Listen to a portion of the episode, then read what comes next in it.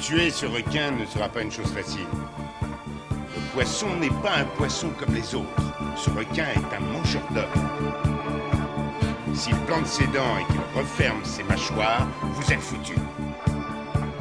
Oh, arrêtez Il suffit de lui mettre une balle dans la tête et c'est lui qui est foutu. Pas vrai? Le requin tigre que nous recherchons est un maniaque. You're gonna need a bigger podcast. Bienvenue à la plage, bienvenue sur Shark Parade, votre podcast tout entier dédié à la plus grande gloire des films de requins tueurs. Je suis le professeur Rico et nous allons poursuivre nos cavalcades éclaboussantes au milieu de nos squales favoris. L'année tire à sa fin et pour euh, fêter Noël, eh bien rien de mieux que deux films de requins hivernaux avec euh, Santa Joe's de Misty Tolley en 2018, hein, c'est vraiment de saison, et toujours pour rester dans une thématique hivernale, euh, Ice Sharks en 2016, une production The Asylum de Edwin Emil Smith. Alors bon, vous connaissez le principe de l'émission, hein, nous allons tirer des films au sort, on va analyser les capacités scolographiques, établir euh, donc une note sur 20, et les reclasser dans une des cinq catégories classiques, hein, donc euh, en dessous de 4, nul euh, entre 4 et 8, euh, routinier entre 8 et 12, bon de 12 à 16 et incontournable au-dessus de 16. Et puisque nous sommes en fin d'année, eh bien, il est temps aussi de faire un petit bilan des films que nous avons jusqu'à présent. Nous avons donc dans les 28 premières émissions traité 56 films, pour obtenir une note moyenne de, accrochez-vous, 8,05, c'est-à-dire l'entrée du routinier. C'est vous dire aussi si nous avons quand même un paquet de déchets dans notre liste de requins. Alors, pour vous y retrouver un petit peu euh, dans tout cet ensemble, je ne saurais trop vous renvoyer à la liste sens critique qui a été établie par Quentin, qui reprend vraiment tous les films avec euh, les découpages squalographiques et le détail des notes. Rappelons quand même rapidement un petit peu les têtes de liste et les queues de peloton. Alors, euh, premier ex et les deux seuls films incontournables, nous avons Peur bleue de Rémi Harlin et Open Water sur nos profondes de Chris Kentis, deux films diamétralement opposés et qui illustrent euh, ben, deux facettes du film de requin plutôt réussi, ayant tous les deux atteint la note de 16,5 sur 20. Ensuite, euh, si nous descendons un peu, nous avons les très fréquentables 47 Meters Down avec 14 sur 20 de Johannes Roberts, euh, The Reef d'Andrew Taoki euh, avec 13,5, Base 3D de Kimball Rendall avec 13, Ghost Shark de Griff First 12,5, Les Dents de la Mer deuxième partie 12,5 de Janos Wark, Tikoyo et son requin de Folko Quilici 12,5 un film de patrimoine, en eau trouble, The Meg de John Turteltaub, 12.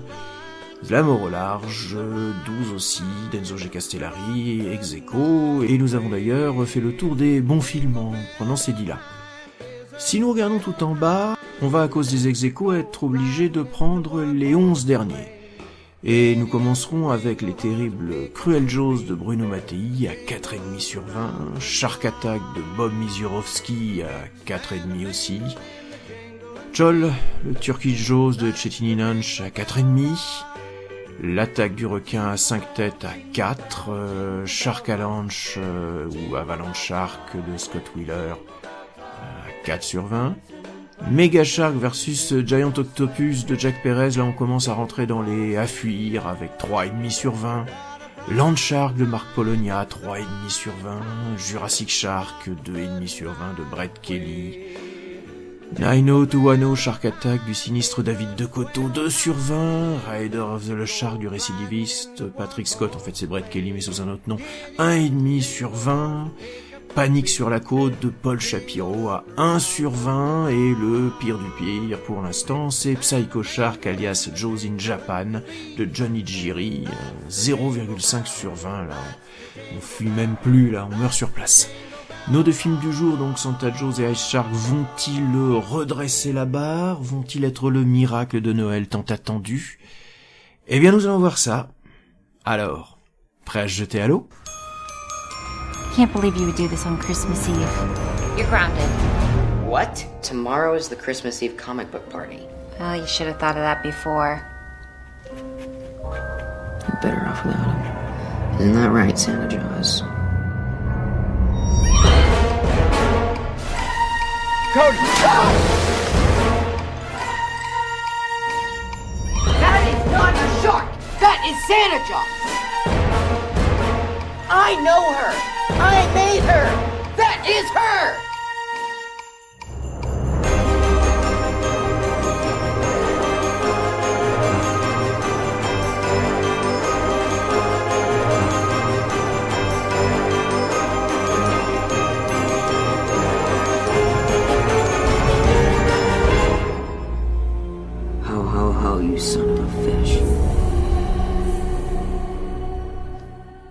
C'est la douce nuit de Noël, la neige tombe à gros flocons, et les yeux tournés vers la mer, à genoux les petits enfants. Il est temps de fermer les mâchoires. Voyez qui vient manger ce soir. Petit papa requin, viens donc bouffer ces crétins, avec ces baigneurs par milliers. N'oublie pas de venir les croquer. Un requin de Noël, ça n'avait pas encore été fait. Ça devait d'ailleurs pas forcément être fait, mais soyons honnêtes, je croyais d'abord avoir affaire à un de ces téléfilms où une jeune squale célibatante part de la grande ville pour se retrouver dans son petit récif natal, aux habitants si chaleureux et pittoresques, et qui tombe amoureux d'un beau requin, veuf mais un peu bourru, qui tient une boutique de cookies à la sardine, avant de s'apercevoir, sous une neige de plancton, que la vraie vie est là, à fonder une famille au milieu de cette petite communauté poissonnière plutôt que d'aller chercher la gloire en passant à la télé dans des films sur sci-fi. Ouais, bon, mixer le film de requin et le film familial de Noël, euh, c'était un art difficile. Et Tolley, euh, dont on a déjà vu un Summer Shark Attack rigolo, mais aussi un Mississippi River Shark, un Zombie Shark, bref, euh, une habituée, a décidé en 2018 de jouer la carte de la comédie familiale croisée avec le film de requin tueur. Est-ce que ça marche? Ouais. Nous sommes donc en Louisiane au monde Noël, et le jeune Cody est un passionné de comic book qui dessine des aventures où une version fantasmée de lui-même, en héros badass, pète la tête à un Père Noël psychopathe pour sauver la bombasse en détresse de service. Ho, ho, ho, Jenny! You've been naughty. The spirit of Christmas demands a sacrifice. Somebody! Somebody save me! Better watch out. You better not die. Stop right there, Santa. Casey! Casey, I knew you'd come.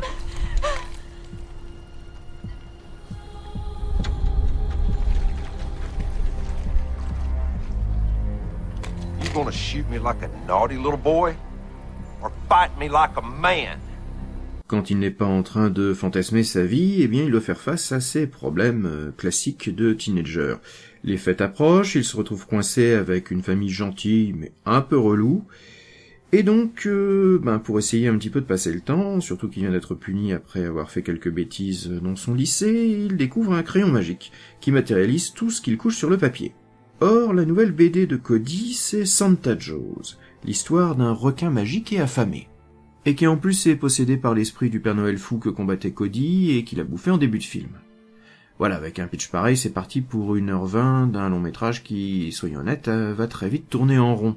Entre comédie familiale gentillette, avec euh, cette famille dysfonctionnelle, mais sympa en fait, son ado qui flash sur une jolie voisine, le bon grand-père rassurant qui vient donner les bons conseils, et puis de l'autre côté un film de requin un peu parodique, où notre squale fantôme se voit entouré d'une guirlande lumineuse qui clignote, récupère un bonnet de Père Noël sur son aileron, une corne en sucre d'orge, mais qui sert quand même à empaler les gens de passage, et qui, à force d'avoir croqué des boules de Noël, a les dents rouges et vertes qui scintillent.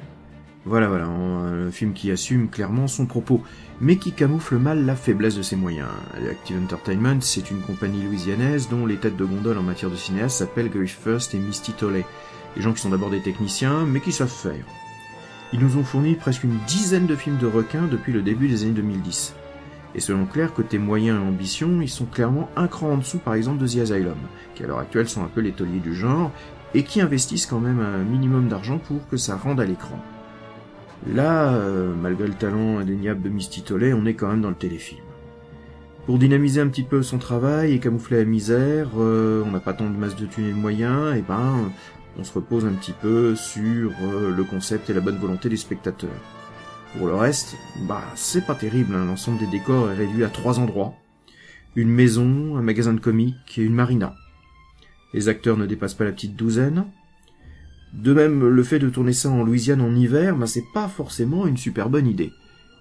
Parce qu'esthétiquement, on se retrouve avec un paysage de banlieue semi-industrielle, plombé par un gros ciel gris assez moche, à peine maquillé avec trois quatre guirlandes qui font pas du tout saison des fêtes. En fait, euh, ça aurait été filmé à Fos-sur-Mer en novembre, bah, ça aurait été la même. Alors, j'en profite aussi pour tirer mon chapeau aux acteurs et particulièrement aux actrices qui ont le courage d'aller à la baille euh, pour ce tournage en plein novembre, et particulièrement à Violent Stillwell qui passe les trois quarts du film en bikini minimum, même quand elle est en ville. Et ça semble être d'ailleurs une marque de fabrique de Misty Tolley parce qu'on avait déjà ce genre de perso euh, complaisamment filmé à tracker à poil, euh, sans vraie raison scénaristique, dans son Ozark Shark. Mais bon, c'est une manière de garder toute la famille devant l'écran à Noël, hein, tonton libidineux inclus. Pour le reste, le film, une fois qu'on a compris son concept, est pas fabuleusement renversant. Faut rentrer dans l'aspect grosse comédie qui est un petit peu l'atout principal. Euh, on sent que bon bah on a sorti un peu tout l'arsenal du film de Noël, la petite famille américaine de sitcom, euh, petite louche de Stranger Things avec les ados en vélo qui n'arrivent pas à convaincre les adultes du surnaturel qu'ils ont vu. Dad!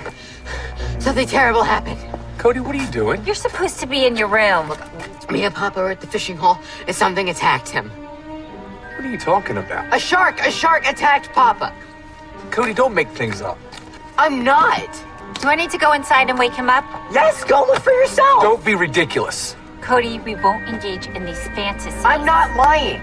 You're grounded for another week. Now go to your room. Et puis notre requin qui vient barboter dans les parages et qui avec son look très particulier de sapin de Noël euh, nageant euh, attaque ponctuellement pour assurer le body count. C'est fauché, mais assumé avec professionnalisme à l'image de la musique d'Andrew Morgan Smith qui arrive toujours à pondre quelque chose d'agréable. Mais dont on sent bien qu'il potasse son Danny Elfman pour les nuls euh, avec ses effets Noël un peu faciles, même s'il n'abuse pas trop des chœurs. Andrew Morgan Smith, euh, c'est vraiment le compositeur attitré d'Active Entertainment et donc euh, il nous pond de 6 à 7 films par an. Ça s'entend quand même qu'il recycle beaucoup. hein. Le film n'est pas parvenu chez nous, en tout cas pas encore, mais il est relativement récent. Il a par contre été bien reçu aux États-Unis, euh, où la plupart des critiques ont quand même dit que c'était plutôt original. Moi, je suis pas trop rentré dedans. Voilà, j'ai peut-être pas l'esprit de Noël, allez savoir. J'avais bien plus préféré euh, le Ozark Shark de Misty Tolley, euh, où j'avais trouvé vraiment qu'il y avait des idées euh, bien plus rigolotes qu'un film qui tourne vraiment à vide. Alors, étonnamment là encore, pas de sortie physique non plus aux États-Unis. J'ai dû aller chercher une VOD. ça, ça a été un petit peu compliqué pour pouvoir vous trouver des extraits. À mon sens, le film, euh, bah, c'est finalement un de ces films de Noël qu'on laisse tourner en fond pendant le repas, et puis de temps en temps on jette un petit coup d'œil quand la musique augmente et qu'il se passe quelque chose à l'écran. Pour le reste, euh, c'est à peu près aussi oubliable qu'un téléfilm de Noël standard. Santa Jaws is out there, putting more and more people in danger. The boat parade. Mom and Dad. Look, this thing is threatening our town, and we need to step up and defend it. Who would believe us, though? Papa always told me that I need to stand up to my fears. And he's right. If we don't stand up to our fears now, we'll never stop running. Les capacités scolographiques de Santa Jaws, eh bien l'originalité elle est en cours d'acquisition, c'est le point fort du film avec son requin de Noël. Même s'il faut avouer qu'une fois qu'on a quand même ce concept assez rigolo mis en place, ben, on sait plus trop quoi en faire. Ce qui fait que l'histoire, elle, elle est non acquise, elle tourne complètement à vide. De mon point de vue en tout cas, euh, certains ont pu apprécier le côté film de Noël, film familial. Bon, moi je suis resté assez froid devant des personnages vraiment trop caricaturaux, ce qui fait que les personnages eux aussi sont insuffisamment acquis, globalement interprétés par des troisième couteaux de série télé. L'ambiance, elle aussi, pour moi, est insuffisamment acquise. C'est Noël, certes, mais c'est un Noël euh, où on s'emmerde dans le dîner de famille quand même. hein. L'absence de gros moyens, l'absence de décors variés fait que on tourne très vite dans des discussions interminables qui se veulent un petit peu malignes, mais qui ont déjà été mille fois vues ailleurs. La réalisation de Misty Tolley, ben, elle est insuffisamment acquise. C'est filmé fonctionnel, sans grande originalité en fait. Je l'ai trouvé bien plus à l'aise dans son Ozark Shark. Le requin, ben, il est insuffisamment acquis parce qu'en dehors de son look vraiment débilos, eh ben, il est plutôt moche et vraiment très mal incrusté.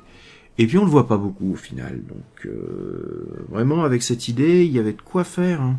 Ce qui nous donne un total de 6. Je vais lui rajouter un petit demi-point pour la catapulte à dinde explosive. Vous comprendrez en voyant le film, c'est le seul truc qui m'a vraiment fait marrer. Bon, on est là sur un film qui sent le bâclage. Qui curieusement a eu l'air de bien marcher aux États-Unis. Alors il a peut-être titillé une fibre que moi j'ai pas vue. Peut-être euh, je n'ai pas l'esprit de Noël. Ça sent quand même le film fait de façon fauchée, de façon rapide. Son manque de moyens, son manque d'ambition, parce qu'il y avait quand même bien plus de choses à faire avec cette histoire de crayon magique, avec cette histoire de requin de Noël. Ben, on, on reste sur sa fin. Et là, petit Papa Noël, ben, va falloir trouver bien mieux pour pouvoir euh, nous donner des fêtes réussies.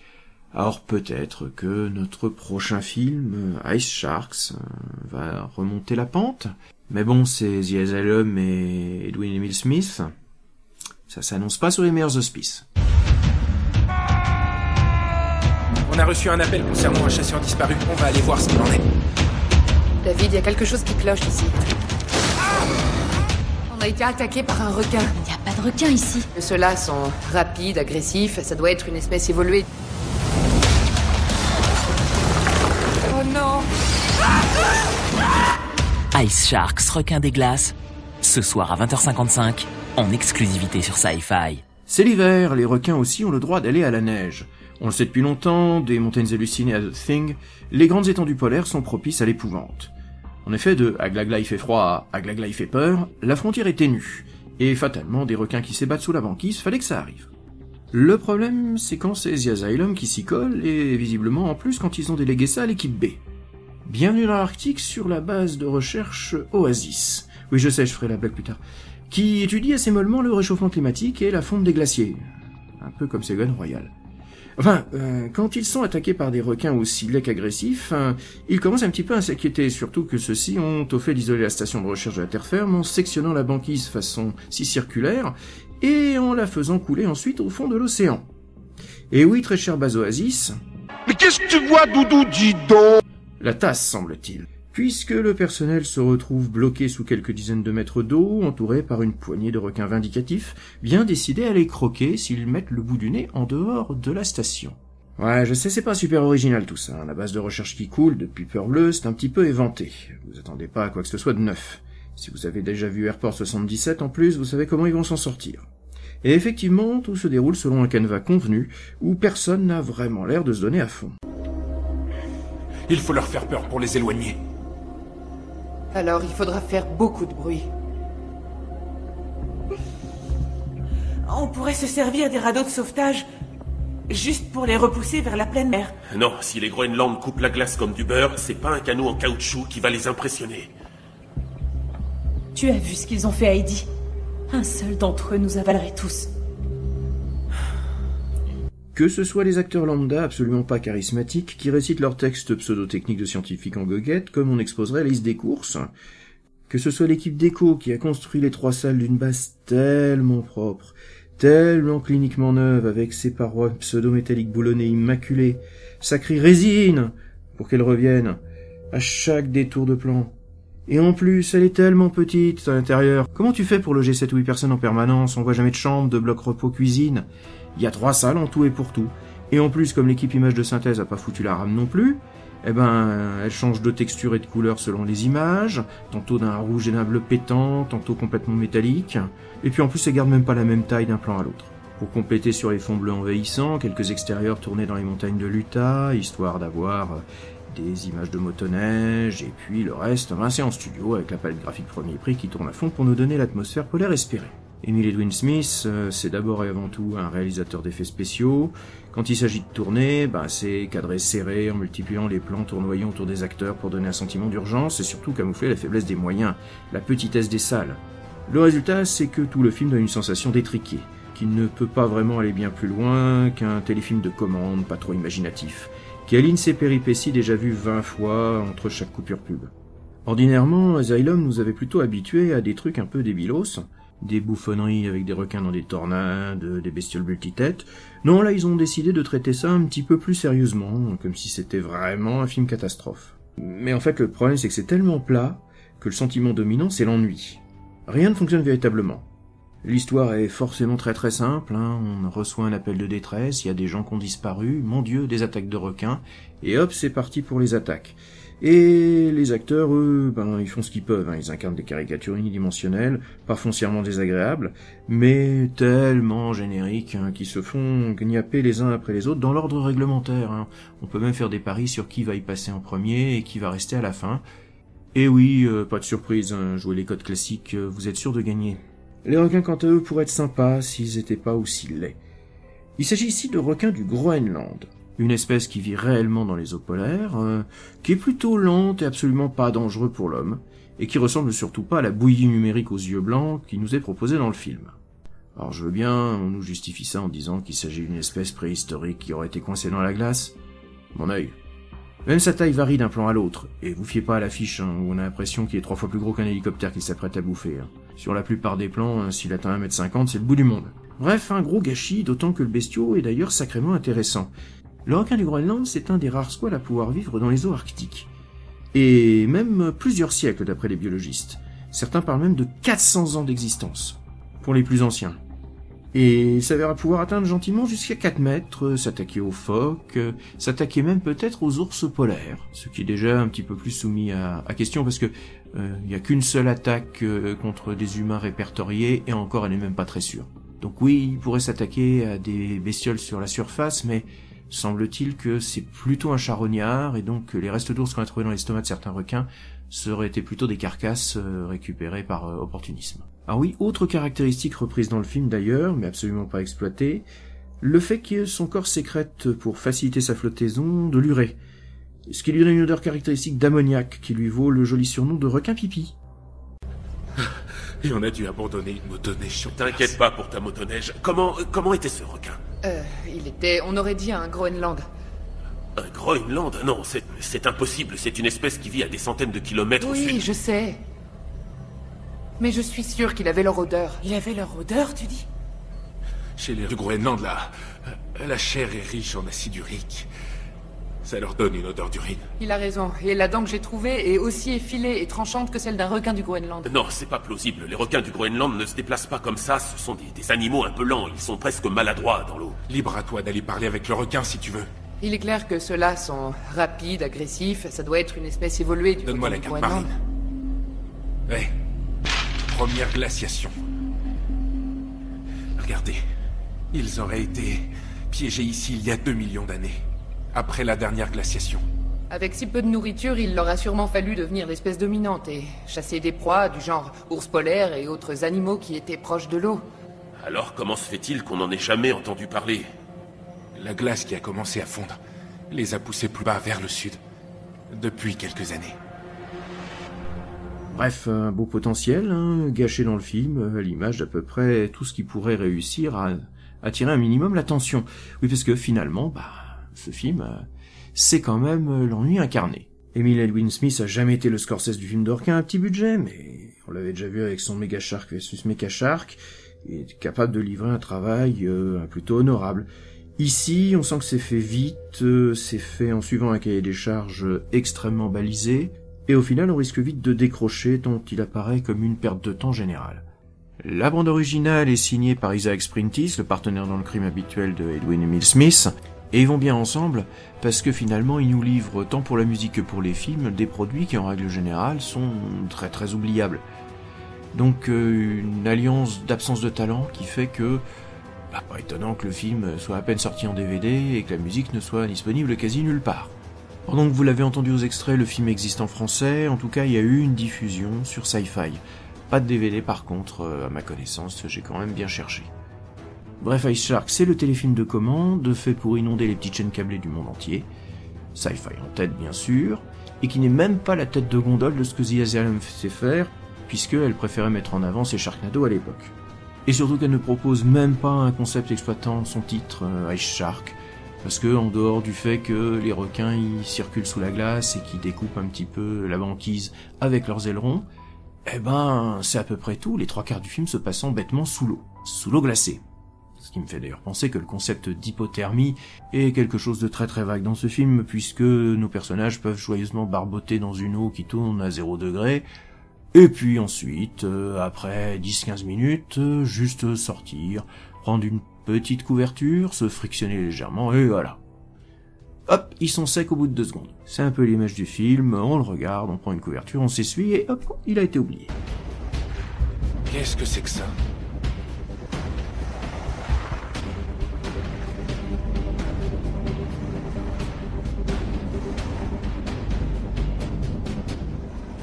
C'est quoi d'après toi On dirait un ongle d'être humain.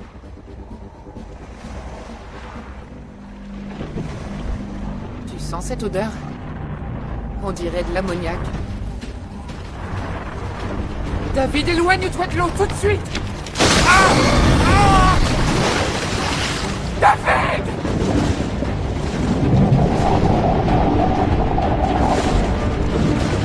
Les capacités squalographiques de Ice Shark, c'est bien ça va pas être brillant parce que l'originalité déjà c'est non acquis, hein. tout a déjà été vu mille fois, la base qui coule dans les eaux, ses peurs bleues, les requins dans la neige, on a eu Snow Shark, on a eu Avalanche Shark, bref, euh, on est en territoire de connaissance et le film n'apporte rigoureusement aucune idée nouvelle.